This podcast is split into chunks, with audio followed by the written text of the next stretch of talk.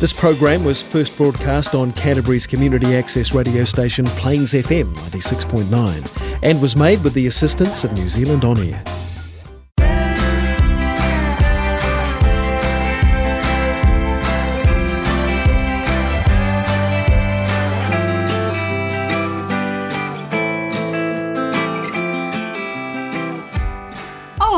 Seja bem-vindo ao Loline Talks. Meu nome é Caroline, mas você pode me chamar de Loline e eu estou falando com você diretamente de Christchurch, Nova Zelândia. O assunto de hoje é beleza e vaidade. Há quem acredite que os neozelandeses são menos vaidosos ou preocupados com imagem. Será isso uma verdade? Como será que isso afeta o mercado dos salões de beleza? E quanto aos brasileiros e brasileiras, a relação deles muda quando vem para um país com OS? Será? Os convidados de hoje são do ramo de beleza, os profissionais Rodrigo e Murilo, que vão bater um papo com a gente sobre a profissão de cabeleireiro na Nova Zelândia, mercado de beleza e estética e contar as histórias engraçadas típicas que acontecem em salão de beleza. Olá, Rodrigo! Olá, Murilo! Sejam bem-vindos ao Lolinho Talks. Oi, Carol, tudo bem? Obrigado pelo convite. Oi, Carol, tudo bom? Muito obrigado por ter chamado nós para fazer esse podcast hoje. Eu que agradeço a presença de vocês. Vamos lá, Rodrigo, se apresenta para a gente, fala um pouco sobre você, de onde nasceu, da relação entre vocês dois e qual era a tua profissão lá no Brasil. Ah, então, eu, eu vim de Porto Alegre, né? Eu já trabalhei em muitas coisas antes de vir para cá, né? E eu trabalhei de, de tudo que é coisa, tipo posto de gasolina, escritório, já, já trabalhei até na Varig, fiz, fiz um monte de coisa, mas eu nunca me encontrei, né? Então, eu comecei a trabalhar num salão como auxiliar ah, em 2007, final de 2007. Foi aí que eu descobri a minha vocação, né? E aí eu vim para cá, para Nova Zelândia, né, em 2016. E e comecei e também aí co- continuei trabalhando aqui como cabeleireiro, né? Então eu sou cabeleireiro aí há uns ca- 14 anos já, né? E você, Murilo, conta pra gente. Veio da mesma cidade, trabalhava também com o mesmo ramo. Conta aí pra gente. Sim, sim, eu vim também de Porto Alegre. Eu sou enteado do Rodrigo, então eu vim com ele em 2016, com ele e com a minha mãe e a minha irmã. Ah, eu não era cabeleireiro. Eu não era cabeleireiro, eu só fiz estágio antes, porque eu tinha 17 anos quando eu vim. Então, só que eu deixei minha namorada no Brasil em 2016. Então eu voltei pro Brasil depois de nove meses morando aqui com eles. E aí que eu comecei a trabalhar como cabeleireiro. Então eu tenho agora três anos de experiência. Ah, É, eu, eu sempre, toda vez que eu, que eu ia fazer algum cabelo na casa de alguém, ou até mesmo lá em casa, eu sempre, ele sempre me ajudava, né? Desde sempre, ele sempre me ajudou a segurar papel, a, a misturar o pó e coisa, mas ele nunca quis seguir a profissão. E aí, quando a gente veio em 2016, ele acabou voltando oito meses depois, eu acho Nove meses depois. nove meses. E foi aí que ele começou, então, de fato, a trabalhar. Depois de eu insistir tanto e ele sempre me seguir, ele foi, então, trabalhar como um cabeleireiro no mesmo salão que eu trabalhava, né? E aí, desde então, não parou mais também e acabou se apaixonando também pela profissão, né? Agora eu amo. Que maravilha! Nada melhor do que você trabalhar com o que gosta. Mas eu quero saber mesmo como foi que a Nova Zelândia surgiu na vida de vocês. Conta aí pra gente, o que te trouxe pra cá, pra Nova Zelândia? É, ah, começou na verdade em 2007. Ah, a gente veio, eu, minha, na época, namorada e a atual esposa, e a minha irmã e o meu cunhado. Veio nós quatro e o Murilo ficou no Brasil na, na época. Ele tinha oito anos. A ideia era trazer todo mundo, né? O que a gente fez agora de novo em 2016 era para ter sido feito em, 2000 em 2007. Então a gente veio para cá e por causa de uns amigos meus que a gente estudou na época de escola no primeiro grau, na quarta, quinta série, eles já diziam que iam vir para Nova Zelândia. Eu nem conhecia Nova Zelândia. Eu só conhecia do, do Jaca Palladium. Da, da, como é o nome daquele desenho? Da, do- dos cachorros lá. Que ele dizia que ele era da Nova Zelândia. Só isso que eu sabia. Mas o eles já falavam da Nova Zelândia naquele, naquela época, né? E aí a gente acabou reencontrando eles em 2007. E aí eles disseram que estavam aqui e tal. E a gente resolveu a- fazer essa aventura, né? Vim todo mundo. E só que daí no fim a gente ficou só cinco meses aqui, porque a Fernanda não aguentou de saudade, aquela coisa, né? E é, era para ter aguentado até o ponto de conseguir trazer o Murilo para viver com a gente aqui. Então a gente acabou voltando, mas a gente sempre ficou com isso na cabeça, né? De, de, de, de ter conhecido a Nova Zelândia. Imagina há há 10 anos atrás, né? Hoje, 13 anos atrás. Ah, era muito diferente, né? É, muito menos pessoas, eles eram muito, muito mais. O povo kiwi era muito mais inocente do que, do que, do que é hoje, né? Não tinha. Era bem menos ah, trânsito, bem menos violência do que se vê hoje, mas ainda assim é um bom lugar, é um ótimo lugar para viver, né? Então a gente, em 2016, de novo, a gente fez uma reunião, todo mundo, e decidiu voltar, só que dessa vez vim todo mundo, ah, em vez de só nós, só nós, né? E deixar os filhos em- né, no Brasil. Então a gente veio todo mundo, eu, Murilo, a minha filha, a Manuela, e a Fernanda, minha irmã, meu, meu cunhado, minha outra irmã, meu outro cunhado, meu outro irmão. É, só ficou meus pais mesmo, né? No, no Brasil mesmo. E aí veio todo mundo pra cá e aí a gente tá desde então aqui, né? Nossa, que história, hein? Quem não sonha em mudar de um país com a família toda junta? Deve ser muito bacana, porque saudade a gente sente do país que a gente nasceu, né? De, dos amigos, dos pais que ficaram, no teu caso. Sim. Mas ter uma galera dessas junta para viver os trancos e barrancos É, quando rola, todo- as coisas boas. É, o pessoal fica. Ele- O pessoal fica surpreso assim quando a gente fala que tá entre 10 aqui, né? E a gente brinca que até queria divulgar que a gente aluga a nossa família para festas, eventos, enterro, qualquer coisa que tu precisar de gente que não tenha, a gente aluga, que Faz são, um são são, de, são 10. A gente faz ah, os a gente faz número em qualquer coisa que precisar, né? Nossa, que maravilha. E Murilo, teu, teu pai drasto, né? Que eu, eu chamo minha mãe de madrasta de mãe drasta. Então, pai drasto aqui, ele com certeza foi uma influência como a tua mãe para vir para Nova Zelândia. Mas conta pra gente, assim, pra você, o que determinou... Não, eu quero ir para Nova Zelândia. Foi só a família ou algo te atraiu mais aqui na Nova Zelândia? É, desde que eles voltaram, que eles foram a primeira vez em 2007, a gente ficava olhando imagem né, no Google, porque naquela época não tinha tanto chamada de vídeo. Então a gente ficava olhando no Google um monte de imagem e vídeos e que eles mandavam também. E aí já começou ali, né? A pensar nisso e, e imaginar, e me imaginar aqui também, né? E aí em 2016 eu só vim com eles, né? E aí, mas foi, foi partindo deles, né? Mas na minha cabeça eu já comecei a imaginar eu aqui desde 2007 também. Na Maravilha. época, na época, em 2007, quando a gente veio, ele ficou com febre, né? Ele chegou a ficar com febre, coitado, né? E que a gente foi embora, imagina, né? Quão, quão difícil deve ser assim, né? E então, é por isso que até dessa vez a gente insistiu muito que ele viesse, porque a gente ficou com esse peso, assim, de, de não ter levado ele da outra vez, sabe? E foram, querendo ou não, foram cinco meses. E para uma criança, assim, até para nós foi, foi, foi bastante, sabe? Eu lembro que naquela época eu falava para meus colegas, depois que eles voltaram, que meus pais tinham ido para Nova Zelândia e ficado um ano e meio. Pra mim foi, tipo, muito tempo, sabe? Mas é, é incrível como a questão de espaço e de tempo, ela é muito maior para uma criança.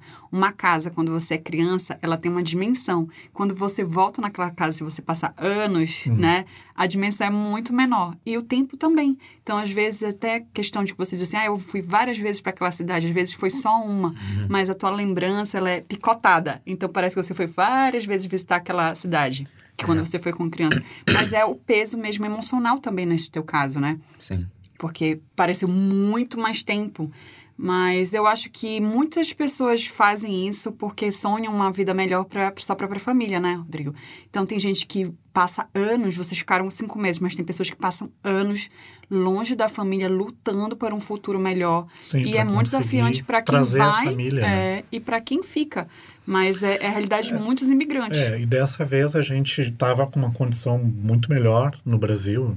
Eu não estava com dificuldade, nada para né, para querer vir correndo, mas a gente tinha esse sonho. Então, como a gente tinha essa condição de vir em todo mundo, a gente, eu pensei assim, porque su- surgiu primeiro a oportunidade de eu vir primeiro para depois se conseguir visto, aquela coisa, e depois trazer eles, né?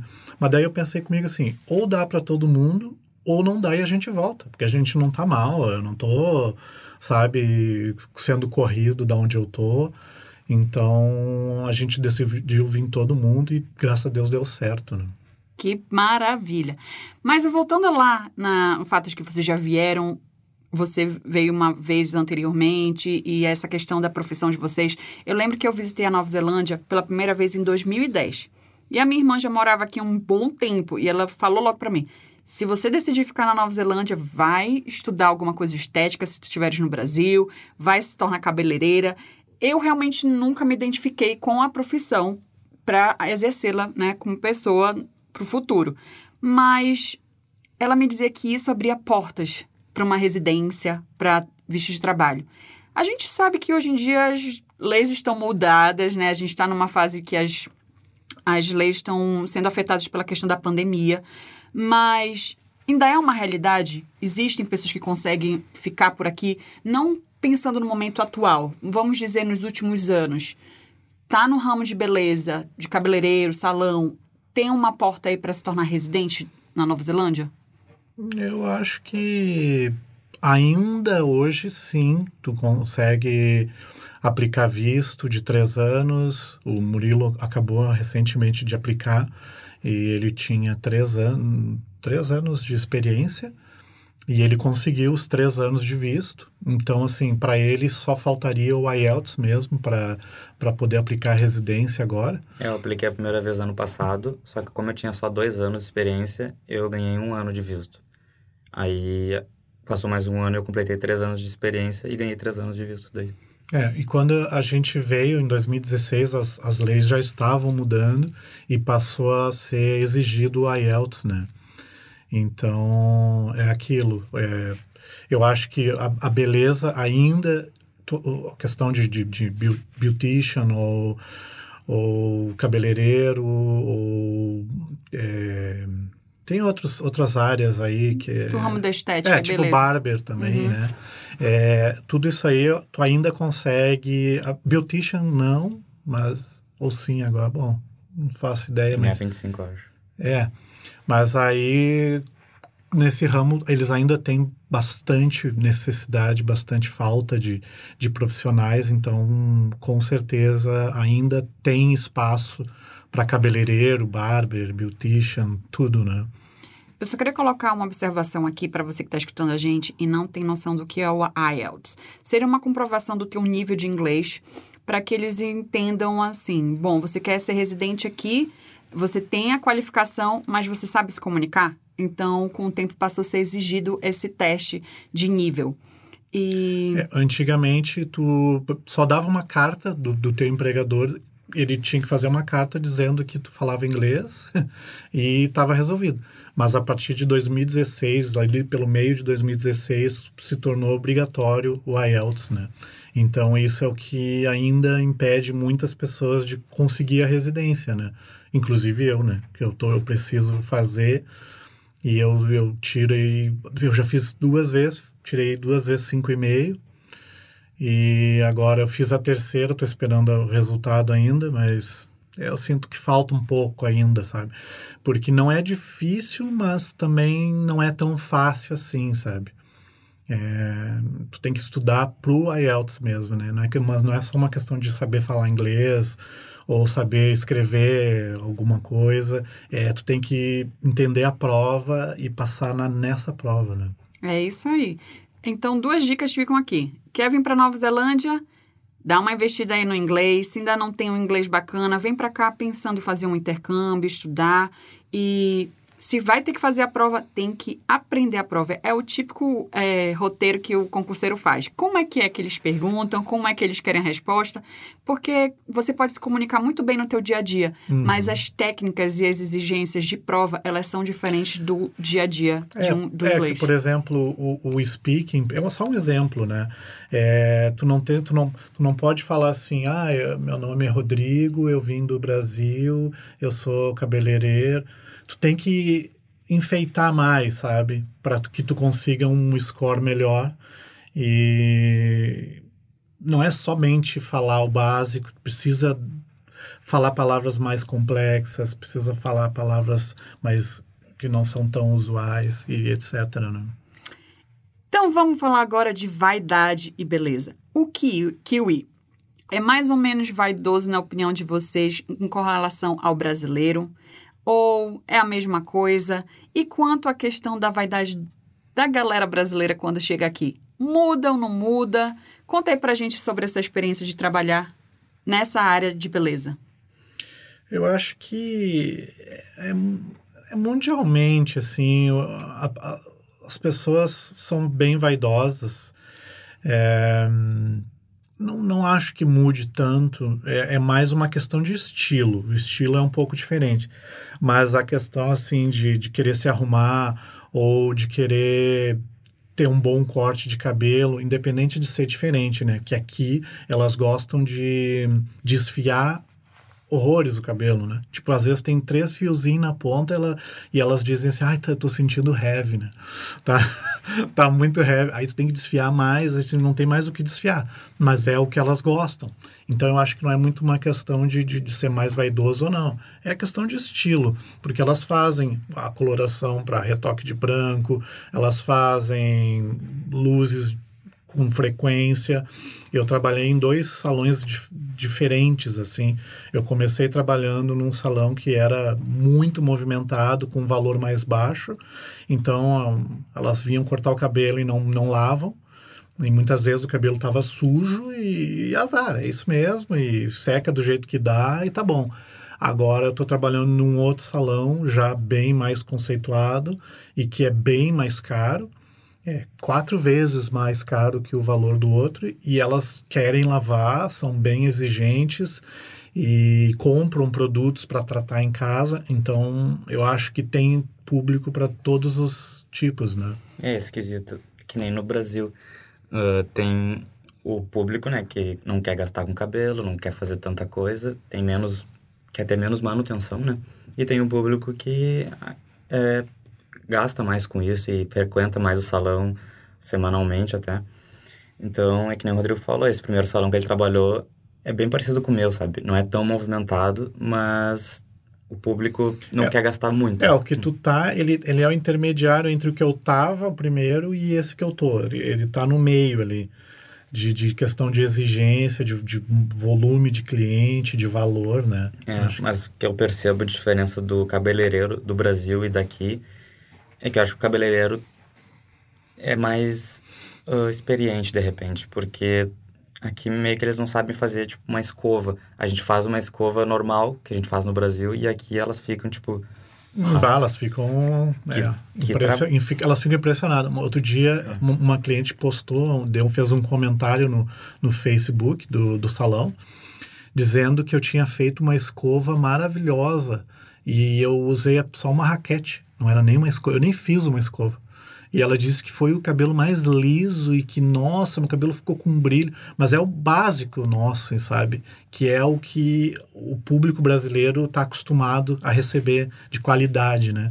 E aqui é bem isso. É a, eu acho que a qualidade e, e o conhecimento deles ainda eles estão engatinhando nesse ramo de beleza, assim, né? Mas é aí que eu volto para a questão da generalidade da cultura com certeza tem pessoas vaidosas aqui na Nova Zelândia, mas eu acredito que em termos de número e de cultura, a minha visão, é, apesar não, de que vocês sim, trabalham sim. nesse ramo, eu sempre vejo a cultura Nova Zelândia, da Nova Zelândia mais é, relaxada quanto a isso. No Brasil, independente da tua classe social, tá. As pessoas vão estar fazendo a unha toda semana, indo para o salão para fazer isso, para fazer aquilo, gastam dinheiro extraordinário com a beleza. Então, o que eu percebo aqui é o seguinte: existem pessoas que fazem isso aqui, que investem na, na, na beleza, vão no salão, vão. Mas eu acredito que a cultura da beleza no Brasil ela é muito mais forte e o investimento em números de salões que tem por lá, que tem aqui, as técnicas as exigências são diferentes.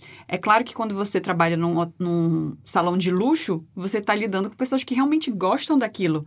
Mas quando você vê em números, né? Eu vejo muito aqui salão, como tu falaste, a pessoa nem lava. É só corta aqui, corta ali e tchau. É bem baratinho, Sim. é só para manter um corte.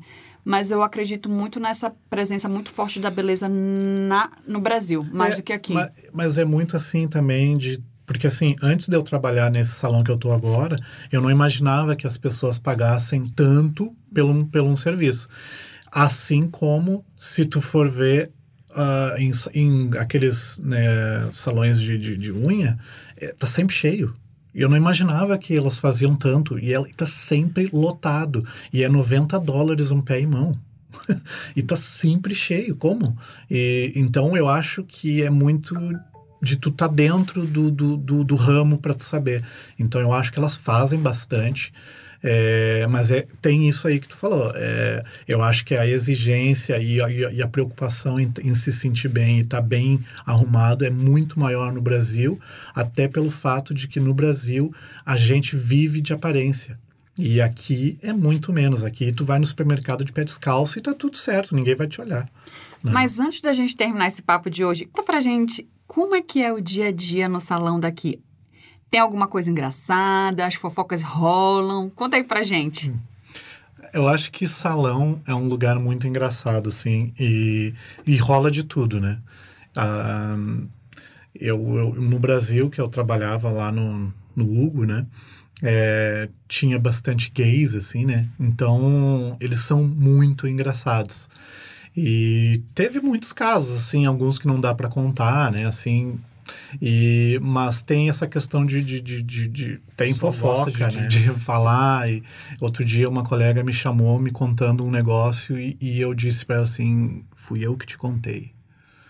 Essa ela tava me contando de volta uma coisa que eu contei.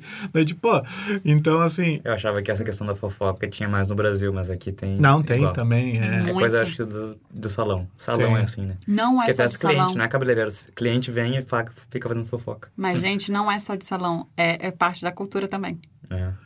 É, mas é, é engraçado. Não, mas é, é no, no, no, geral, né? Eu acho que quando a, a cliente vai para o salão, ela vai com essa ideia de conversar, de, de, de, falar como é que foi o dia, principalmente se ela tem uma, uma, uma proximidade com o cabeleireiro, né? Então, acontece muito. E tem a questão das manicures também, que elas gostam de. Elas estão sempre em todos os lugares, né? Então elas ouvem um pouco aqui, um pouco lá, um pouco aqui, um pouco lá. Então elas sabem de tudo, né? Elas são o olho que tudo vê.